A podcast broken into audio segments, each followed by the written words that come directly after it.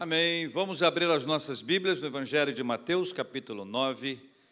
Palavra do Senhor para a nossa vida. Você já sabe, são quatro evangelhos. O primeiro deles, na ordem que temos aqui na Bíblia, é o Evangelho de Mateus, abrindo as páginas do Novo Testamento. Evangelho de Mateus, capítulo 9. Nós vamos ler tão somente o versículo de número 9. Mateus 9, 9, falando sobre o fator 9.9, que é literalmente Mateus 9.9. Tá bom? Antes que alguém fique pensando. Mateus 9, versículo 9. Partindo Jesus dali, viu um homem chamado Mateus, sentado na coletoria e disse-lhe: Segue-me. Ele se levantou e o seguiu.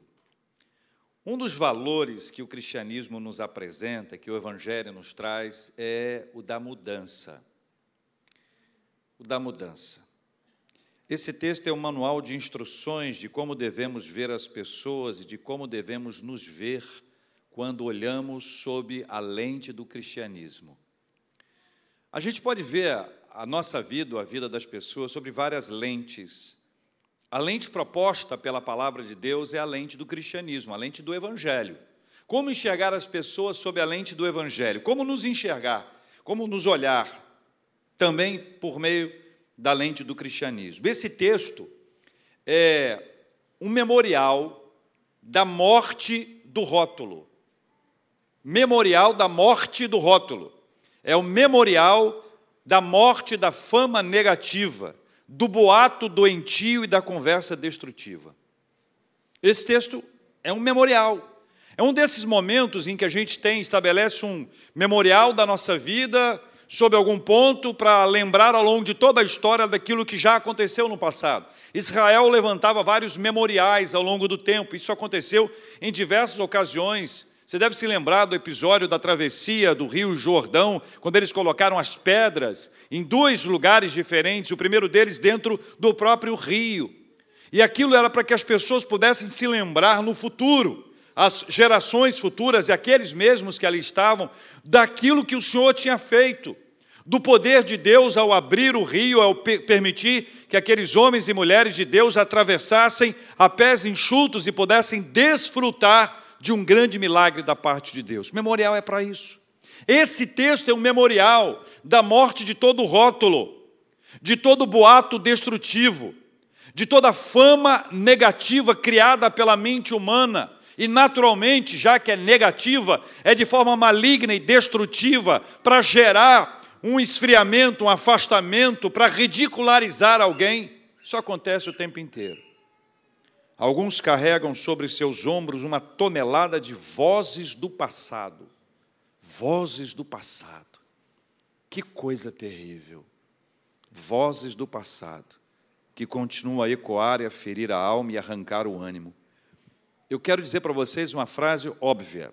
Vocês sabem que as coisas óbvias são as mais complicadas, né? A gente ouve e diz, ah, pessoas não são estátuas. As pessoas mudam. Nós mudamos o tempo inteiro.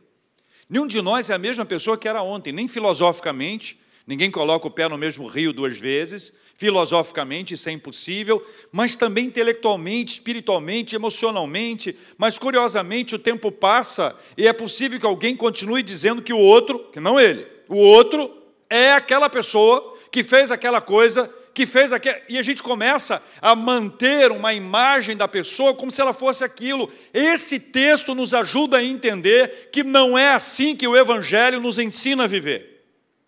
Não é assim que o Evangelho nos ensina a viver. Esse texto também é uma referência a mudanças possíveis. É possível mudar. A viradas radicais e a conversões reais. Se há algo que o cristianismo nos desafia a ver, além daquilo que os nossos olhos podem ver, é quando há uma conversão, quando existe uma mudança verdadeira. Cristianismo não é para ter adesão, não é para se associar a um clube, não é para. Já ouviu a expressão Fulano virou crente. Eu tenho medo, porque quem vira, desvira. Conversão é diferente. A conversão é algo poderoso. Conversão é algo espiritual. Conversão atua no nosso intelecto, atua na nossa emoção, atua na nossa razão. É uma obra completa. A conversão é algo poderoso que só Deus é capaz de fazer na nossa vida. Conversão não acontece sob pressão, não é fruto de coerção. Conversão não é coerção. Tem que fazer isso, faça isso, faça aquilo outro. Não funciona assim. Conversão é algo lindo. Vou contar para vocês um exemplo simples. Uma história que eu vivi assim intensamente, que eu não me canso de lembrar. Há muitos anos, eu estava evangelizando na rua, junto com mais pessoas, e aí nós evangelizamos, entregando folhetos de, de, porta em porta, de casa em casa, de pessoa em pessoa. E uma das pessoas que estava conosco entregou, colocou ah, dentro da blusa de um, de um rapaz que estava dormindo na praça, talvez tenha sido até por causa dele, eh, se é que você me entende. E aí ele colocou um folheto na blusa dele aqui e foi embora. E fomos embora. E fomos para uma casa onde havia um lanche, era um grupo de jovens. Lanche era uma coisa, é uma mensagem positiva. E fomos para aquela casa onde estava tendo um lanche, e depois que terminava o lanche, ou depois que a gente saía de alguma casa, normalmente a gente celebrava, agradecia, mencionava o nome do dono da casa ou da dona da casa para agradecer. E a gente cantava uma música que alguns dos que estão aqui conhecem essa música, a gente cantava a música e, e o dono daquela casa chamava-se, ou chama-se Reginaldo. Então a gente cantava assim: Ô Reginaldo, Jesus te ama. Ô Reginaldo, Jesus te ama. Ô Reginaldo, Jesus te ama, ama, ama, ama, ama. E emendava, certo? Olha o que aconteceu. Enquanto a gente cantava, aquele rapaz da praça acordou em vez de ir para a praça, para a festa, era uma festa no município, ele foi para o lugar onde nós estávamos. Passou na hora que nós estávamos cantando, na hora que nós estávamos cantando, exatamente embaixo da casa, assim, era um sobrado, passou exatamente na hora que a gente estava cantando, ô Reginaldo, Jesus te ama. Adivinha o nome dele? Antônio. Não, não, estou brincando, estou brincando. Edinaldo. Mas sabe como é que é dicção, né? Edinaldo, Edinaldo, música, né? Edinaldo, Edinaldo. Ele ouviu o nome dele, ele ficou doido. Mais do que. Você vai saber como é que era ele. Nós saímos, reunimos assim na varanda de onde nós estávamos, só tinha evangelista, violão e palavra, só isso, violão e palavra, aquela galera animada, feliz. E aí chega esse camarada. Quando ele chega, a mais ou menos uns 300 metros, nós já sentimos a presença dele. Tem cheiro estranho. Vem ele. Quanto mais ele vinha, mais o cheiro vinha antes dele. Quando ele chegou, eu reparei que ele tinha um anel, que era mais um, sei, acho que era uma colher, é um garfo, e o pulso tinha uma faca, um negócio esquisito. Você achou esquisito? Imagine lá.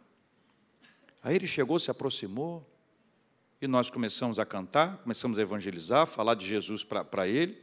Ele foi recebendo a palavra, metralhamos o homem com o evangelho, em suma. E ele falou assim: Eu, eu preciso de Jesus. Rapaz, você chegou na hora certa, estamos aqui, tá a bênção, vamos, vamos nessa. E começamos a orar com ele. E depois que nós oramos fervorosamente com ele, o cheiro já tinha ido embora, a gente não sentia mais nada.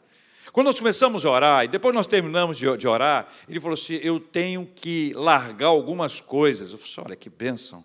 Eu sou viciado em drogas, você já não é bênção mais, né? Largar uma coisa, ser é outra coisa. Aí ele abriu a sacola, e a sacola tinha umas coisas esquisitas, inclusive ossos humanos. Aí o negócio ficou animado. Edinaldo, o que, que é isso? Vamos orar. Vamos orar. E oramos, e oramos, e oramos, e oramos. Depois que nós oramos muito tempo, eu falei, Edinaldo, aqui a gente tem a mania, a gente toma banho todo dia aqui. Então, é a sua vez. Edinaldo foi tomar banho. Voltou, demos uma Bíblia para ele. Edinaldo pega aquela Bíblia, começa a ler aquela Bíblia sem parar. Sem parar. Mas a história do osso humano ficava na cabeça do pessoal. E lendo a Bíblia, evangelizando, discipulando, conversando, orando, lendo a Bíblia, orando, lendo a Bíblia, orando, que a pouco Edinaldo chegou a hora do sono. Vamos dormir onde? Eram só jovens, só homens, só jovens, todo mundo dormindo no chão. Todo mundo queria dormir no outro quarto. Qual outro? Qualquer outro. Qualquer outro que não fosse. O pessoal ficou assustado. Vai que o homem tem uma recaída, né? Deitou Edinaldo, deitei do lado dele. Falei, eu vou ficar aqui. Deitei do lado dele. Uma noite tranquila, graças a Deus, fora o ronco, foi tudo ótimo. Acordamos de manhã e eu levei Edinaldo para a igreja, depois levei Edinaldo para minha casa. Vocês conhecem a minha mãe? Minha mãe é o seguinte: vamos orar, refeição, mesa posta, tá? Vamos orar. Mamãe é assim, ó. Tá dando para ver daí? Um olho fechado, o outro aberto. Eu falei, por que, que mamãe está com o olho aberto? Depois ela me falou, sei lá. sei lá. Depois levamos Edinaldo para uma casa de recuperação. E eu faço esse recorte aqui para dizer para vocês que o cara que eu conheci na tarde do dia anterior, 24 horas depois, era outra pessoa. Era outra pessoa. Sabe por quê? Porque este texto nos ajuda a entender que conversão é algo possível ainda que pareça impossível, ainda que seja algo estranho, ainda que seja algo que diz assim: olha, será que foi mesmo? Nós todos botamos o pé para trás, ficamos com um pouquinho de incredulidade para saber o que aconteceu, mas a verdade é que a palavra de Deus nos ensina que essas coisas acontecem. Esse texto é um bálsamo para todo aquele que está cansado e sobrecarregado e está na expectativa de viver uma mudança na sua vida. Este texto nos ajuda a entender que é possível alguém amanhecer de um jeito e anoitecer de outro completamente diferente.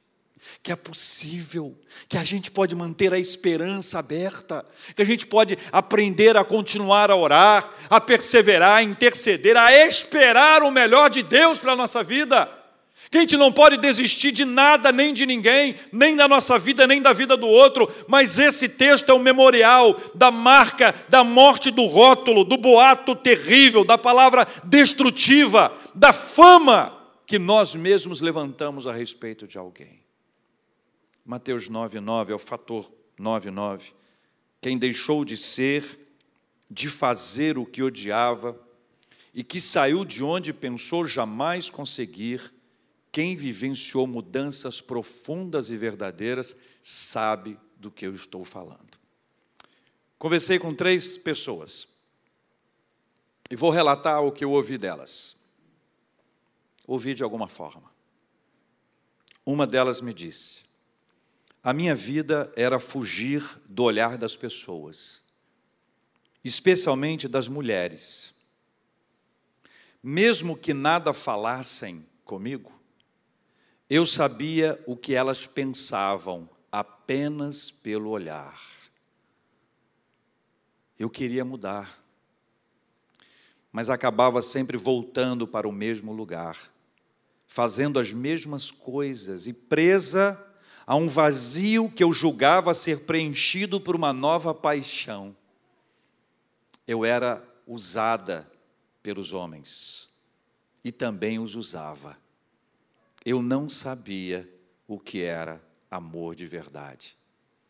Mulher samaritana. Um outro disse: Eu me achava melhor do que os outros. Meu irmão e eu queríamos ser os líderes. Não porque queríamos servir, mas por nos sentirmos superiores. Pensamos num reino nesta terra e enquanto assim pensávamos, ficamos cada vez mais longe do verdadeiro reino anunciado no céu. João.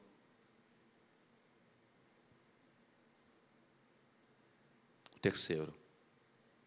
A religião era o que bastava para mim.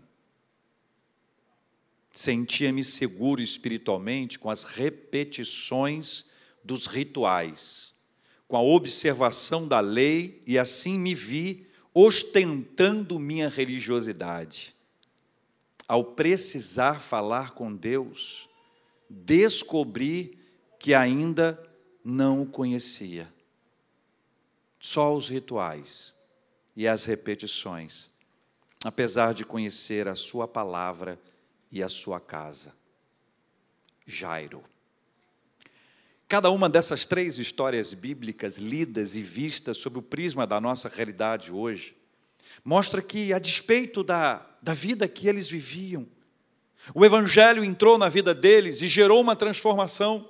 A mulher de Samaria, a mulher samaritana, desprezada, usada e usando, encontrou-se com Jesus. Jesus foi ao encontro dela, e o encontro de Jesus tirou dela a sede por paixões para preencher o vazio da sua alma, deixou de lado a sua vulnerabilidade, deixou de ser volúvel. Ela foi encontrada pelo Evangelho, e o Evangelho de Jesus mudou o coração dela deixou as paixões de lado para experimentar o mais lindo e mais poderoso amor, que é o amor de Jesus por nós. João queria ser maior, disputando, ele e seu irmão querendo ser os líderes dentre os discípulos. Até ali ele não tinha entendido nada. João, o evangelista, São João. Até que o evangelho de Jesus foi revelado para ele, e ele percebeu que no reino de Deus nós não disputamos espaço, no reino de Deus nós somos iguais, nós somos servos, e como Jesus ensinou, servos uns dos outros. Jesus precisou reunir os seus discípulos, lavar os pés deles, para que eles pudessem perceber que no reino de Deus nós servimos as pessoas e não estamos aqui para sermos servidos por elas. Este é o Evangelho. Jairo, líder religioso, mas quando precisou falar com Deus, descobriu que não sabia, descobriu que não conhecia o suficiente, apesar de toda a instrução que ele tinha. Mas o Evangelho foi observado, liberado para a sua vida, e essa experiência é uma experiência de transformação. Por isso, esse texto é um texto que nos chama a atenção para essas realidades particulares. Cada um de nós tendo a sua própria história, mas apesar de nós, o Evangelho vem ao nosso encontro e muda completamente a nossa vida. Evangelho de Mateus, capítulo 9, versículo 9, o fator 9.9 a Bíblia não diz que Mateus buscou a transformação. Não diz. Mas diz que o transformador o buscou. O transformador buscou Mateus. Mateus foi encontrado, ele não encontrou. Mateus foi achado, ele não achou. Jesus foi ao encontro dele, para estar com ele, não o contrário. Esse texto nos ajuda a compreender a maneira como Deus nos vê quando nós chegamos à presença dEle, quando nós nos dobramos diante dEle, quando o nosso coração é quebrantado, quando as nossas lágrimas rolam na presença do Senhor, não é, não somos nós que estamos tomando a iniciativa e tentando de alguma forma arrombar a porta do céu ou pedir ao Senhor que mude, não, é o Senhor que nos atraiu, Ele que nos chamou, Ele que nos convidou, é o Espírito Santo de Deus que nos leva até a presença dEle. Essa é uma obra generosa, iniciada, protagonizada pelo Espírito Santo de Deus. Mateus estava lá. Estava lá, todo dia. Jesus escolheu Mateus para que este o seguisse. A escolha de Cristo não é precedida por uma condição humana. Não é o que eu tenho ou o que eu faço que me fará ser alcançado pelo Senhor, mas tão somente pelo seu poder extraordinário em incondicionalmente achar-nos, transformar-nos e fazer de nós pessoas completas. Toda essa é uma ação que se inicia no Senhor e nos arrebata, nos transforma, tira a gente daquele lugar comum, enche a nossa vida de um sentimento completo, absolutamente completo, gerado pelo Senhor coletor de impostos, publicano, o Mateus, era alguém habituado ao convívio com a corrupção, a tomar aquilo que não era seu, a ser insensível ao sofrimento alheio, a ser desprovido de uma ideia mínima de coletividade. O pecado que o dominava era percebido pelos seus atos, e a mudança de seus atos revelaria não haver mais o velho domínio. O que, que mostraria a mudança dele? A mudança dos seus atos, a sua atitude. E Jesus nos ensinou que pelos frutos os conhecereis. E Paulo escreveu em 2 Coríntios, capítulo 5, versículo 17, algo que deve encher o nosso coração de esperança. E assim, se alguém está em Cristo, é nova criatura, as coisas antigas já passaram e eis que se fizeram novas. Novas. Entenda, não houve condição para Mateus ser alcançado. Se Mateus dependesse de alguma condição para ser alcançado, ele não seria, porque ele não estava qualificado entre aqueles que se aproximariam daquele, daquele ideal, daquele modelo de religiosidade, de uma falsa espiritualidade. Mateus era alguém perdido, absolutamente perdido, alguém que tomava aquilo que não era dele, absolutamente habituado à corrupção, que não tinha ideia de coletividade, individualista, trazendo aquilo que não era dele para si próprio, vivendo a vida dele às custas do ganho alheio.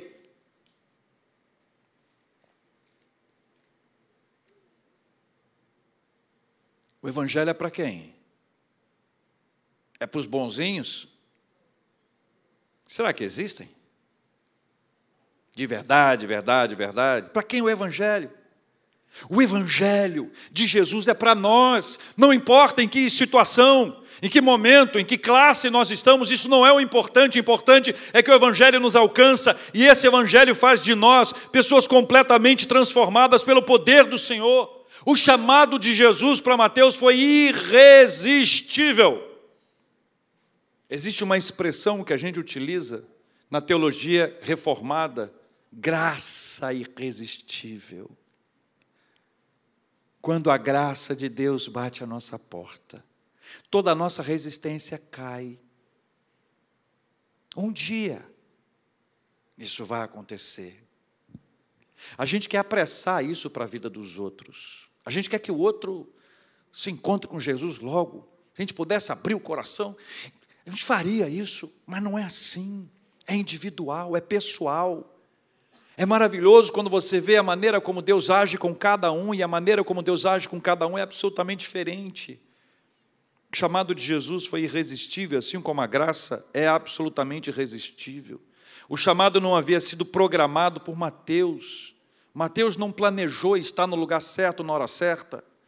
A obra é do Senhor, o Evangelho faz a nossa vida sair do nosso controle, faz a nossa vida sair do nosso controle. O Evangelho chega na nossa vida e mostra que a gente pode começar o dia, por mais metódico, por mais rotineiro, você quer começar o dia de um jeito e terminar de outro jeito, o Evangelho chega e chacoalha a nossa vida, tira a gente daquela rotina, porque o controle, o domínio da nossa vida deixa de ser nosso e passa a ser do Senhor, e o Senhor chega à nossa vida na hora que Ele determina é a vontade dele que se manifesta. E quando você ouve a voz de Deus, quando você recebe o toque do Espírito Santo do Senhor, não há como resistir. O Evangelho faz a vida sair do nosso controle para que Deus assume, assuma o comando e nos leve por um caminho que é sobremodo excelente. O chamado não dependeu de algo que Mateus necessitava antes para obedecer, mas ele aprendeu que ao obedecer, nada mais poderia impedir a sua caminhada após Jesus.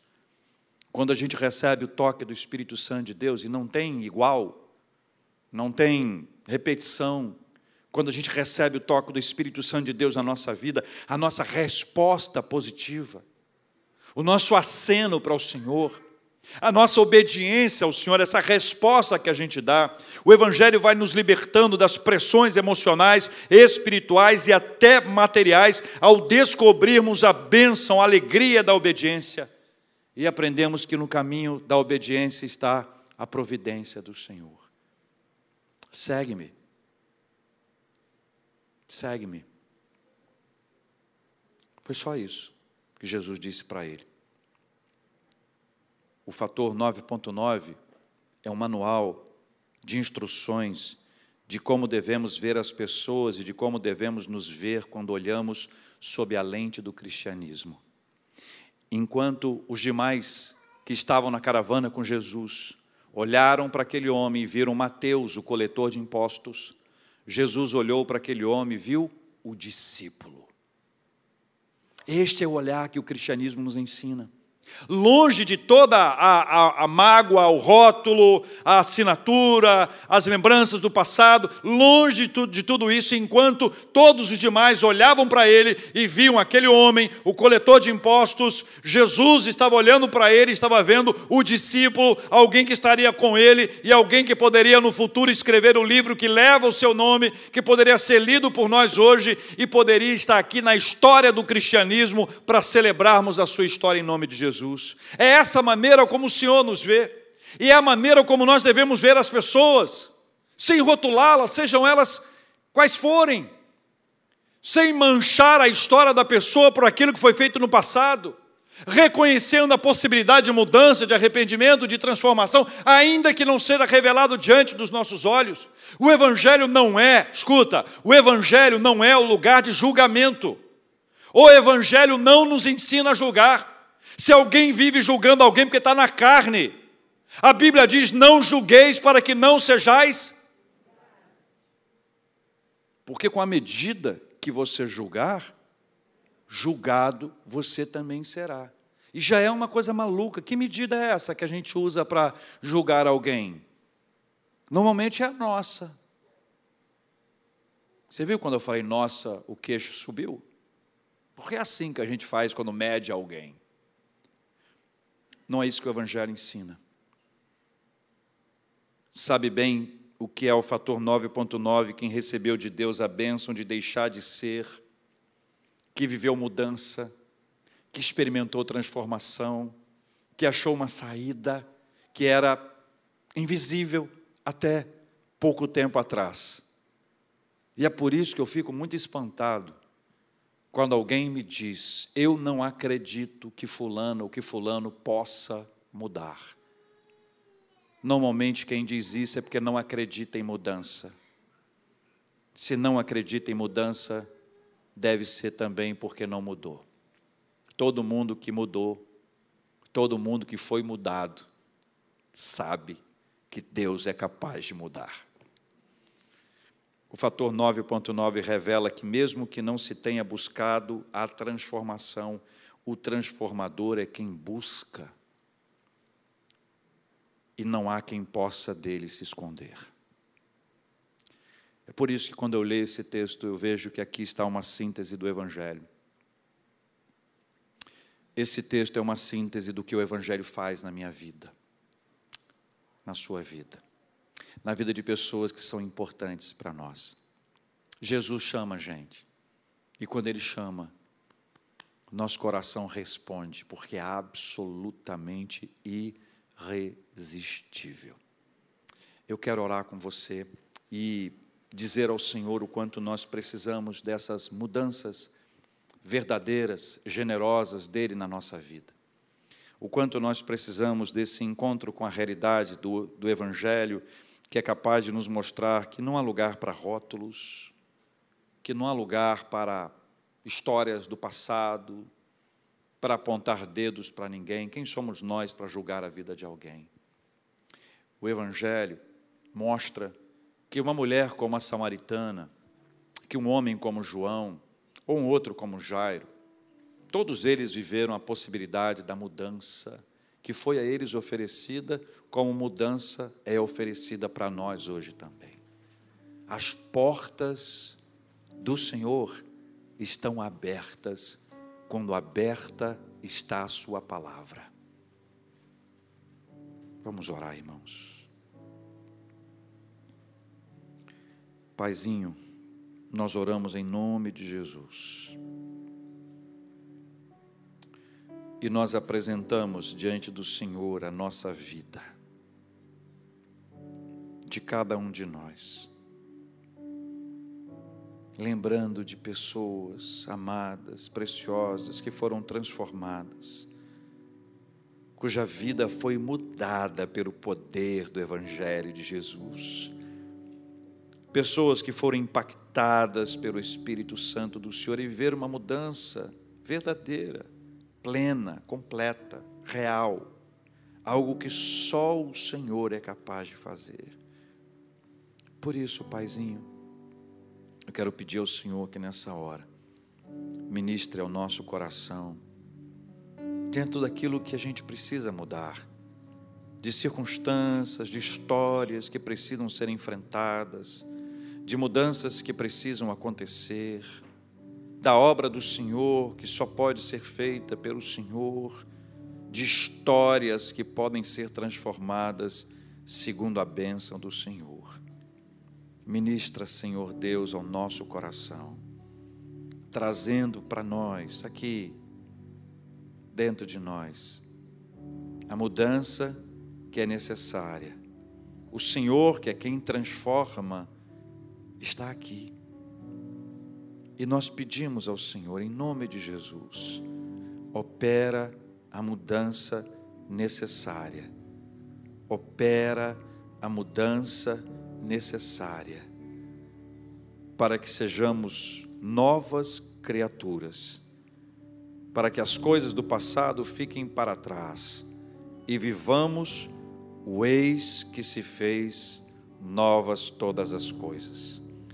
Que assim seja, em nome de Jesus. Amém.